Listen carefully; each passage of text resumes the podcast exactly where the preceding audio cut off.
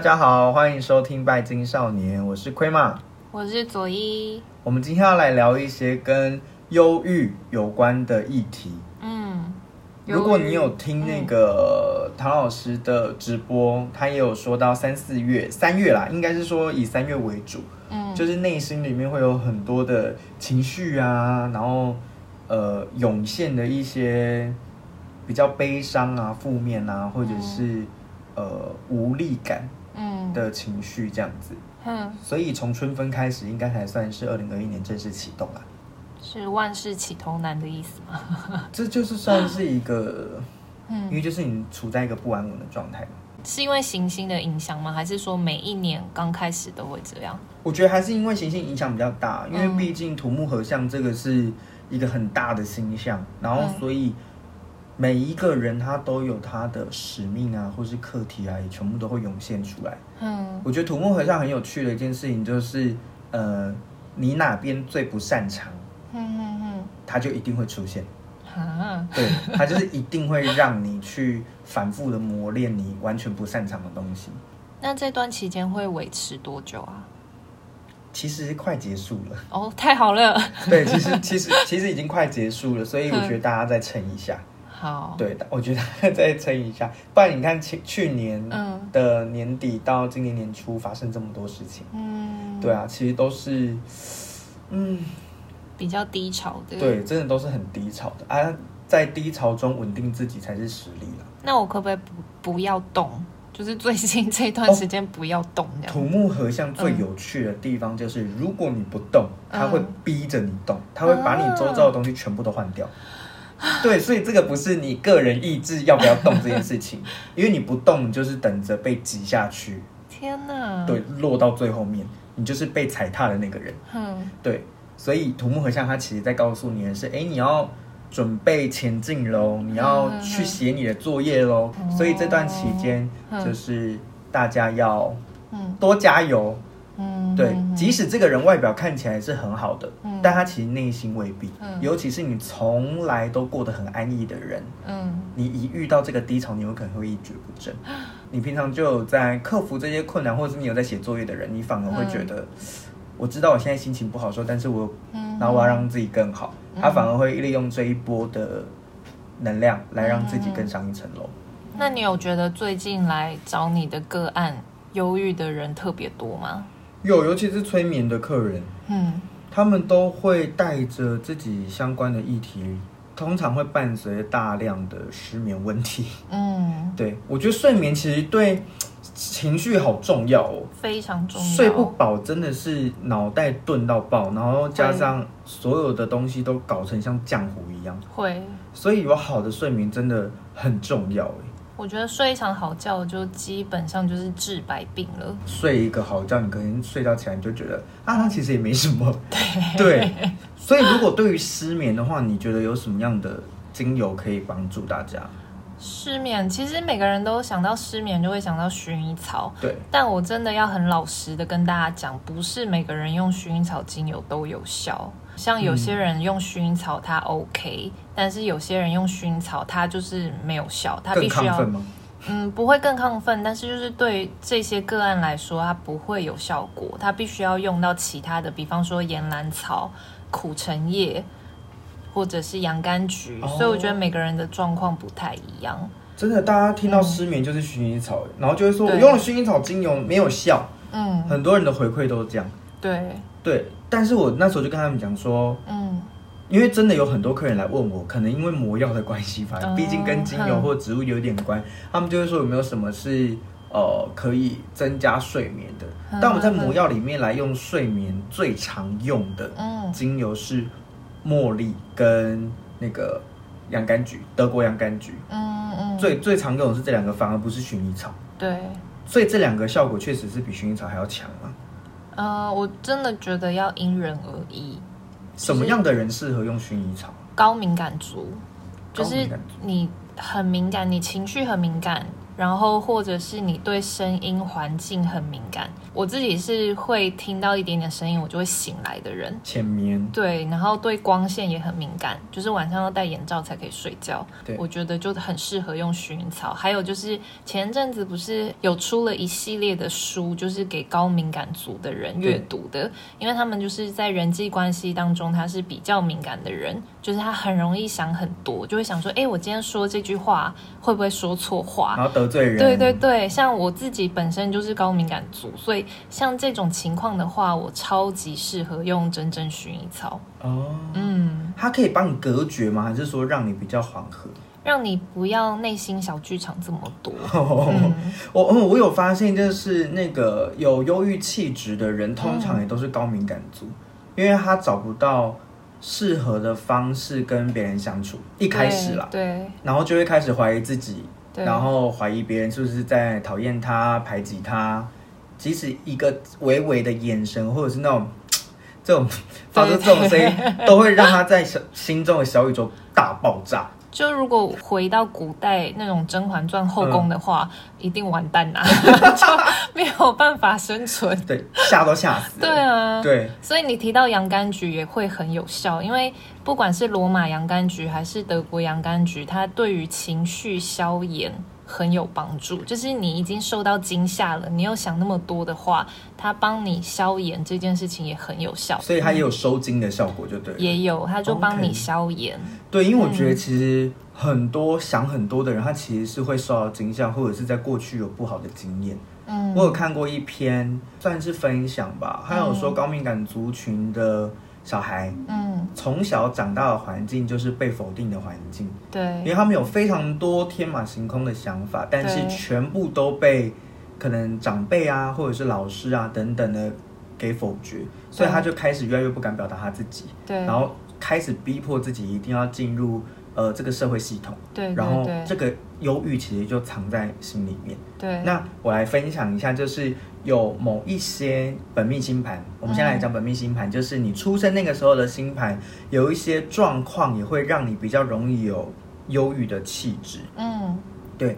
如果你在你的宫位，因为我们的宫位不是有一到十二宫吗？对对，十二宫，如果我们在四宫、八宫跟十二宫这三个宫位里面有一些比较动荡的行星进入的时候呢，我们也比较容易会没有安全感。嗯，你可以现在对着你现在可以打开你的星盘来看一下，这个也许对于那个没有学过占星的人会有一点点难，但是你可以跟着。佐伊，因为左一也不会占星嘛，对不对？对。跟着你的步骤一起来，我们打，我们输入我们的出生年月日以后呢，会出现一个星盘，嗯、它从它就像披萨一样，从第一片画到第十二片嘛。嗯。对，它的宫位会告诉你。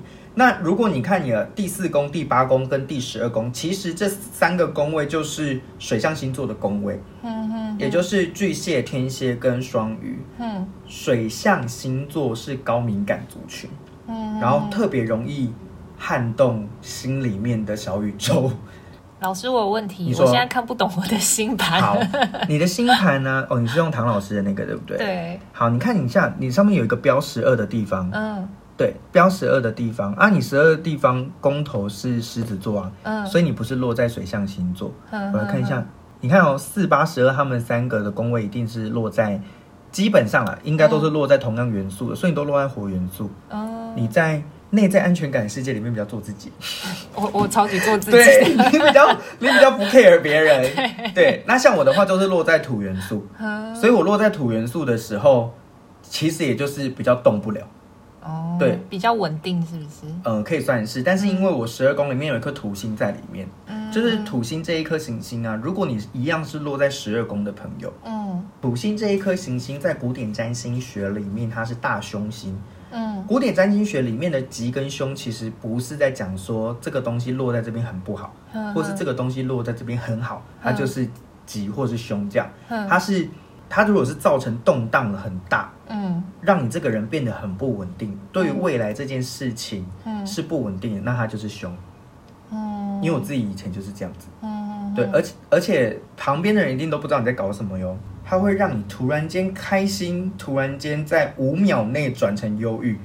比如说，我们大家一起去唱歌，然后我们很嗨，嗯，突然到最嗨的那一刻，我突然就会坐在旁边，然后开始臭脸，然后什么话都不讲。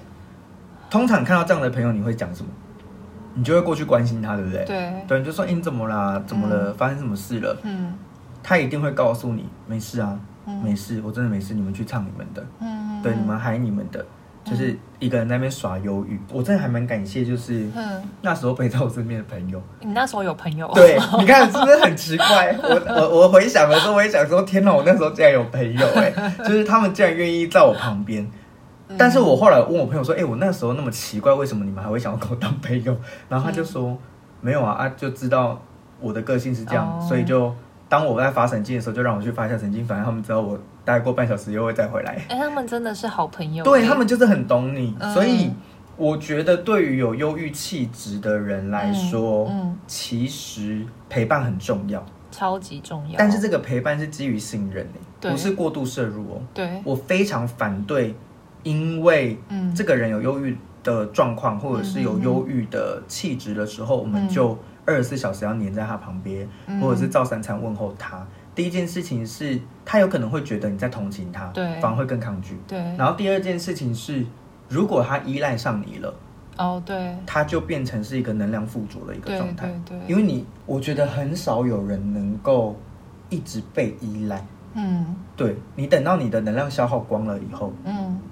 你一定会离开他，一定的。那这个人就会更低落。嗯、我不知道你有没有忧郁的时期过？嗯，你有吗？我觉得会接触身心灵的人都会有过这段期间呢。对，嗯，你是在什么时候遇到？什么时期？我，我其实一直都有哎，我是周期性的。我觉得好像很多人跟我一样，就是会周期性低潮，尤其是女生。对对。然后再加上，就是我前面不是有说我是高敏感的人吗？所以如果人际关系或者是最近遇到的人真的太多的话，我会需要一个长假，就至少几个星期让我一个人静一静。对，就是我没有办法一直处于跟别人相处的状态。是，如果太多，就是比方说要一直上班或是一直社交的话，我就必须要有至少一个月的时间 要自己相处。哦，那你真的必须得当嗯老板呢？嗯对啊，我就老板命。对，因为真的是没有办法跟 一群人活在一起。我会很累，就是会觉得、嗯、哦，整个人好累好累这样。我也是。嗯、可是你在独处的时候，嗯、你会觉得孤独吗？不会，我超开心哎。因为我觉得有这一些忧郁状况的人，嗯、他其实，在心里面想的是，我想一个人静心，但是当我一个人的时候，我觉得好孤单哦。哦，对，对，有些人好像会这样，所以就变成说那个陪伴的品质。嗯是很重要的，就是要陪伴这些人的人也蛮，就是他自己也蛮难拿捏，对，要怎么办的？对，嗯，所以我们今天讨论的都会是以比较初期的，对，就比如说我们是周期性的忧郁啊，或者是心里面的一些烦躁的状况，我们就要开始注意自己跟关照自己了。嗯，那如果你已经严重的到，比如说会呃伤害自己，或者是有一些呃。不好的念头，那我觉得你一定要立刻的去寻找心理医生，对，对然后还有咨商师，对，因为我觉得像占卜啊，嗯、我自己个人认为啊，我发现的是，嗯、这一些东西它都能够帮助你在那一小段时间内回到一个稳定的状态，对，对对，它就很像是一个浮木，对对，急救的，因为我们在大海里面没有东西可以抓的时候，嗯、其实我们就只能随着那个浪潮在那边被扫来扫去嘛。嗯当这些东西出现的时候，它就像是有一块木板，嗯、然后你可以抓住它，让你稍微上来呼吸一口气。对，这个时候其实你要做的事情是让自己往前走。可是我觉得在低潮的时候很难会有往前的动力耶。没错，嗯、所以当这个浮木上来的时候，大多数的人都是变依赖。对，而且久了以后，你就会觉得这其实一点效都没有。对。就像是我刚刚讲那个朋友陪伴，他最后一定会离开你的原因，对，因为负荷不了了，嗯，对。那我们要有一个意识是，当我们因为我们抓到浮木的这一刻，代表我们能量已经准备上升，嗯哼，所以我觉得你一定要为自己做点什么，一定要，对，一定要为自己做点什么，这是这件事情很重要，嗯。比如说像你就是芳疗，对，我的话是占星跟塔罗身心灵的课程，就是。每一个，嗯，又要回到灵魂灵魂急转弯，这真的是我近年来看到的 电影里面最感触最深的，而且跟身心灵好相关哦。皮克斯的动画真的做得太好了，而且灵魂急转弯它好像是同一个团队上一部电影，就是那个什么。可可夜总会是不是好像也是他们做的？嗯、我觉得可可夜总会跟灵魂急转弯这两部电影都让我有一样的感觉，就是要活在当下。嗯，我觉得灵魂来到就是这一辈子，我们来到地球上。其实没有别的，你就是好好的学习，活在当下。对，嗯，像《灵魂急转弯》里面，他就是有讲到说，每一个人他都有一个徽章嘛，嗯，他们会在那个工，就有点像是灵魂的工厂。嗯，比如说这个工厂里面是嫉妒，那个工厂是惹人厌，好了，对，反正你就会进去沾染这些气息，嗯，然后你出来以后，你可能之后就会变成是一个讨人厌的人，但是你同时一定会有一个什么东西是你热情投注的地方，对，像是那个主角不就是灵魂乐吗？他要去帮助那个电影主角里面的人去找到他的那个东西，火花。对，火花，火花。哦，我一直讲，我一直讲热情，火花。对，大家听得懂，大家听得懂，很重要。我觉得我看完这一部以后，我后面就有慢慢默默的感谢自己，就是哇，我在我很年轻的时候，十八岁的时候，我就找到我这辈子的火花在哪。可是我想顺便讲一件事情，就是我觉得很多人会误会，想说我是不是一定要找一个人生的志向，然后去找一个职业，或者是找一个。兴趣，比方说烹饪还是音乐。嗯、我后来发现，其实如果你很爱谈恋爱的话，你就去谈恋爱。我觉得这个好像也是火花，是对不对？是是没错。嗯、只要是你愿意把你的时间跟热忱投注在上面的东西，嗯、它真的就有可能会是成为一个你在最低潮的时候救命的东西。对。像我那一个时候，就是那我那时候事业就是跌落谷底，谷底之后又没有钱，你知道那是一个多惨的状况。然后我又不，我又不是台中人，那个时候我就是死命，我就想说我要死也要死在台中，我不要回家，因为我一旦回家了，我一定出不来了。我那时候没有，那时候就自己有一个这样子的信念，对信念跟想法。可是我那时候完全无力做任何事情，我每一天早上起来，就是。躺在床上，然后看着天花板，嗯，然后连尿尿都不想要起来，嗯，我就憋尿憋憋憋 憋到快要真的受不了，撇出来了，我才会起身，然后去上厕所，嗯，然后在我上厕所完那一刻，我就开始坐下来看书，嗯，开始看一些占星啊、塔罗啊等等的书。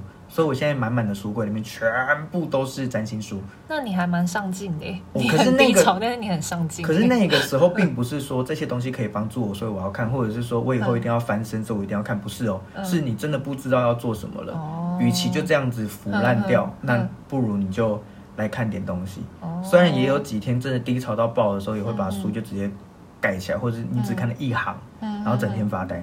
嗯，你就开着 YouTube，然后里面放的东西就是。你完全也不在乎那里面放的是什么，所以那个时候是我人生中阅读最大量的时候。嗯哼哼，对，我还记得那时候身上应该没有剩多少钱吧？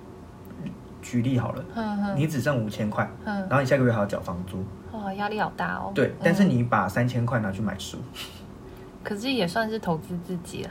如果是你这样讲是，可是我觉得正常人不会欸。对，我觉得正常人真的是不会这么做的。嗯，然后你又不好意思跟你的朋友或者是之前的同事借钱。嗯，然后借钱这件事情，其实对于一个已经有一点年纪嗯的人来说，其实是一件非常觉得有点丢脸。对，有点丢脸，然后难就是难难以启齿的事情。又是男孩子，对，嗯，而且我又讲了我的事业感那么重。当大家都是觉得我在蓬勃发展的时候，那我却飞在这里。那你低潮的这段期间维持了多久？其实蛮久的耶，嗯、我觉得有三四个月。嗯，我觉得对有一些听众来说，一定会觉得说三四个月算什么？现在叫我一个礼拜过那样的生活，已经没有办法了。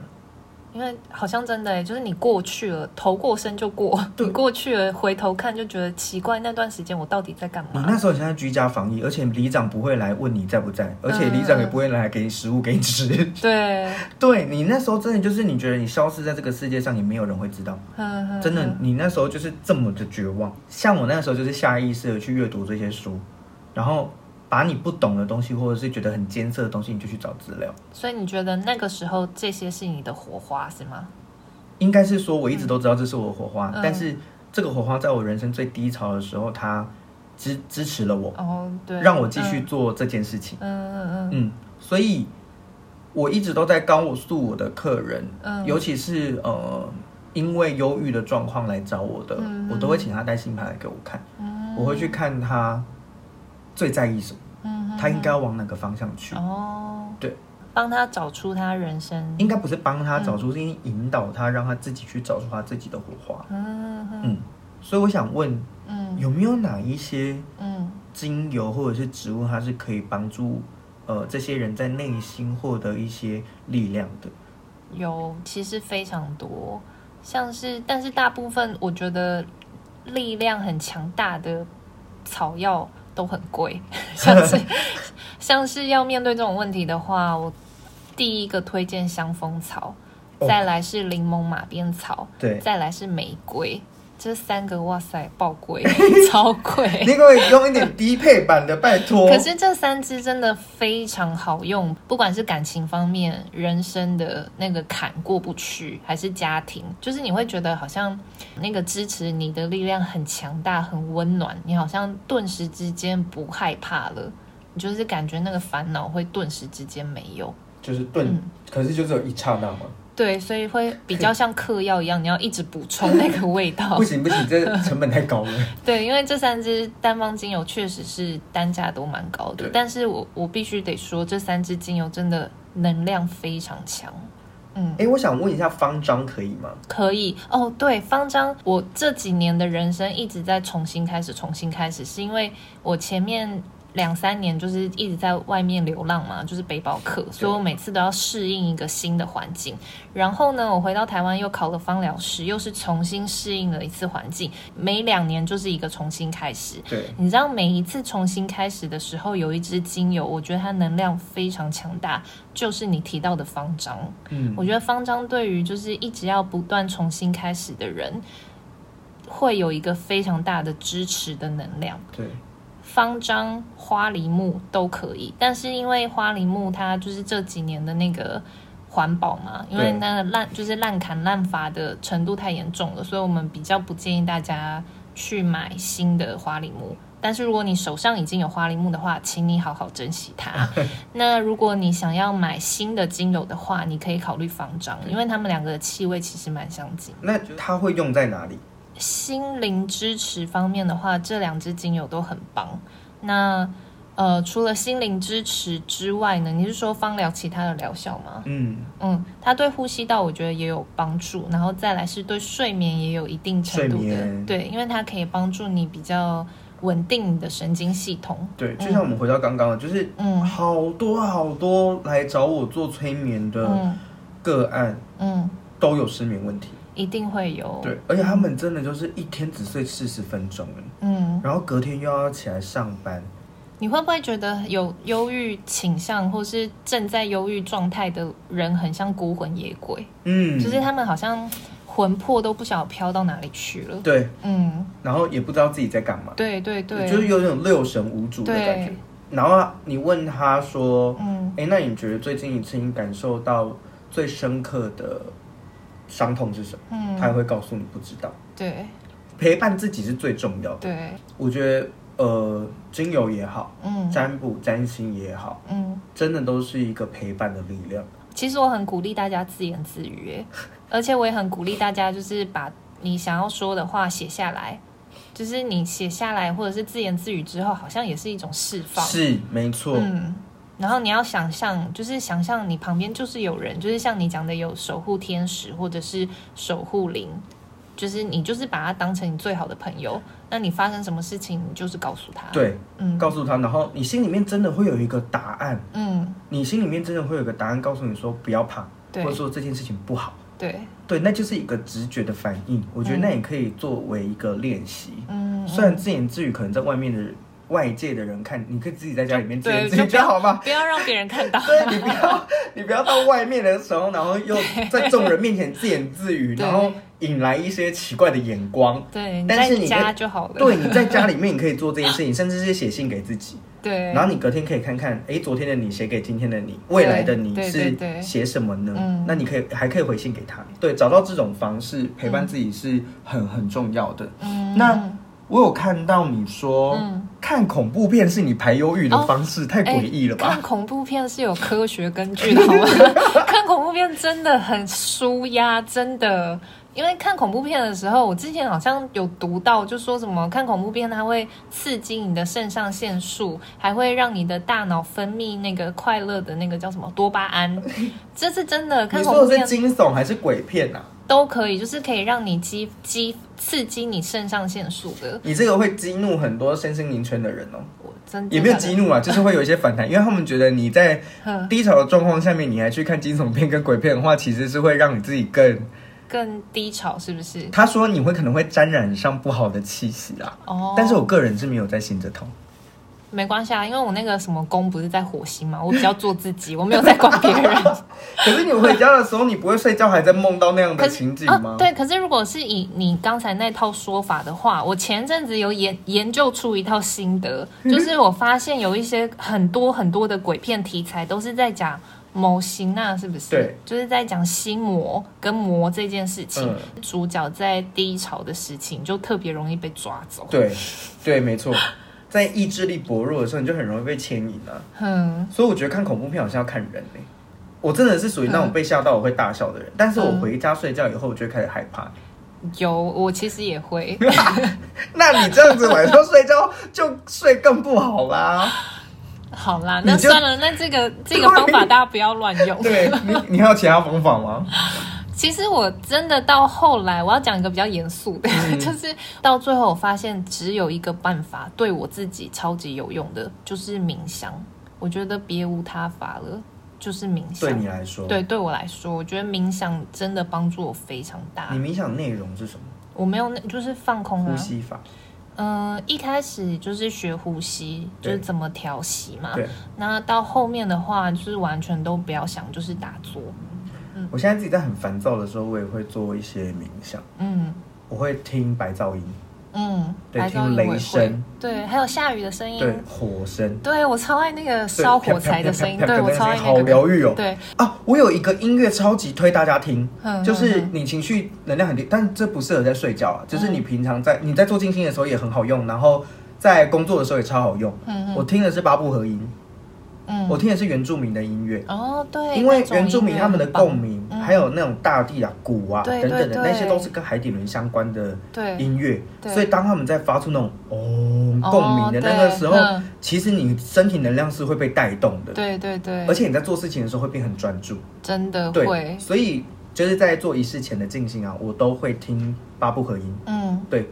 他们那个，而且八部合音本身就是庆祝丰收嘛，嗯，所以他们里面本身就带有神灵啊，或者是祝福的能量在里面。嗯，我觉得这是一个很好的音乐，可以推荐给大家。我也是要推荐大家，就是像你讲到的，有那个冥想的时候，它不是会有嗡，对对的那种吗？对，我打坐我也超爱听这种的。你说泛唱吗？对对对，嗯，我觉得也很推荐大家。对，而且嗡它本身就是一个宇宙的，嗯。宇宙音，然后它代表的是一切的开始。对对，所以我们在做瑜伽的时候也会以三声嗡开始，我觉得那是很不错的。对，非常好。我要分享一个很好笑的事情。嗯，我在我十八岁的时候，不是就已经接触静心了嘛？嗯，那个时候的老师呢，就带我们做梵唱。嗯，我那个时候跟我朋友笑到不行。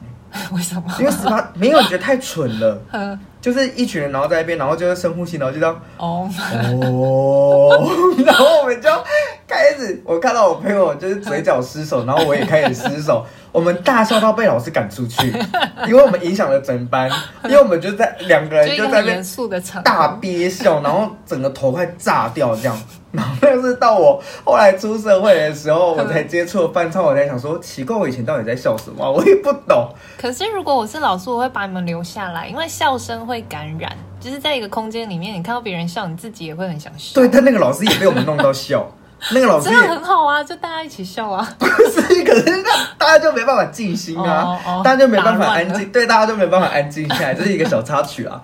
总之，我觉得我们今天推荐的这些东西，都希望对嗯大，就是对于有点忧郁或者是心情有点复杂的你们有点帮助。对，那。